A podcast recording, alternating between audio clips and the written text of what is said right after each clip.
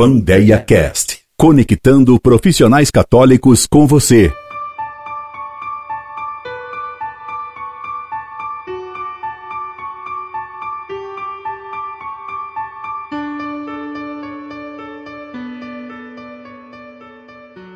Medo do fracasso. A pandemia trouxe como grande resultado a abertura de muitos micronegócios. Os brasileiros inovam, abrindo sua empresa para ter uma renda extra ou fazer dela a sua renda principal. Isso porque muitos perderam seus empregos. Segundo a Agência Brasil, em um artigo publicado em 2020, nos nove primeiros meses de 2020, o número de microempreendedores individuais, o MEI, no país cresceu 14,8%, em comparação com o mesmo período do ano de 2019, chegando a 10,9 milhões de registros. O desemprego está levando as pessoas a se tornarem empreendedoras, não por vocação genuína, mas pela necessidade de sobrevivência. E aí que está o grande erro.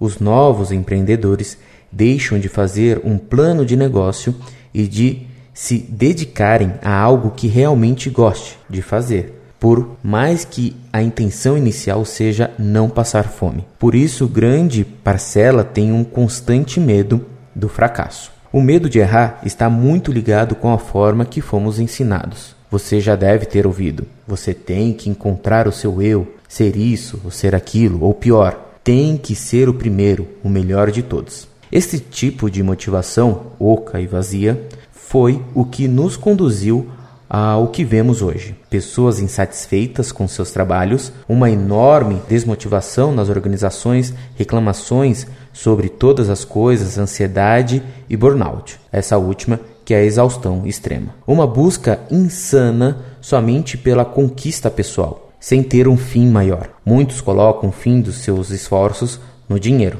nas coisas materiais e massagear o seu ego. Minha maior motivação desde o primeiro artigo, desde o primeiro podcast e, claro, da criação da Vandeia foi sempre buscar é, atingir um único objetivo: ensinar as pessoas como identificar os erros que o modernismo implantou em nossas mentes. No livro O Manual do Empreendedor Católico, é, onde eu escrevi, você encontrará uma, um, um compilado de muitos artigos que já escrevi e muitos fatos vividos no mundo dos negócios, os quais serviram de grande aprendizado.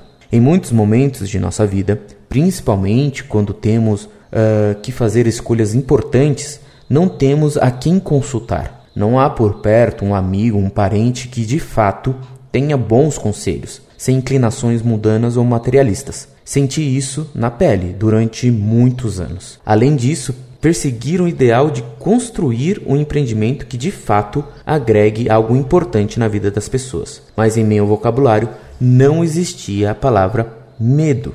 Se perguntar para os novos empreendedores, boa parte deles apontarão o fracasso como o maior medo, como se fracassar fosse um cartão vermelho definitivo e tivesse que ficar de fora do jogo. Mas não é.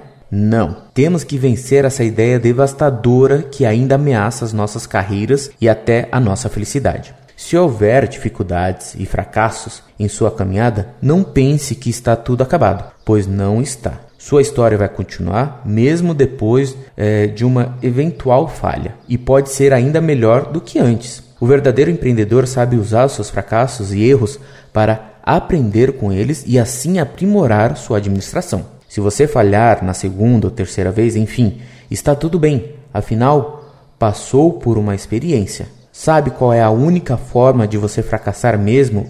É se você decidir que não quer mais progredir, ou seja, se você desistir. Thomas Edison, o inventor da lâmpada, disse: Eu não falhei, eu encontrei no caminho 10 mil maneiras que, agora eu sei, que não funcionam. Na verdade, não precisamos ser iguais a ninguém, pois o sucesso pode vir de muitas formas. Alguns tipos de sucesso são incrivelmente impressionantes, outros são simples e inusitados, enquanto outros nascem de coisas inacreditáveis. O importante é que você busque sempre se especializar e aos poucos construir um negócio alicerçado na verdade respeito ao cliente. Somos todos diferentes. Talvez você pense, falte-me o talento. Todavia, Pergunte somente isso: o que me separa hoje do sucesso? Você não tem que ser melhor que as outras pessoas. Você tem que procurar cada dia fazer o seu máximo e assim ser melhor para as outras pessoas.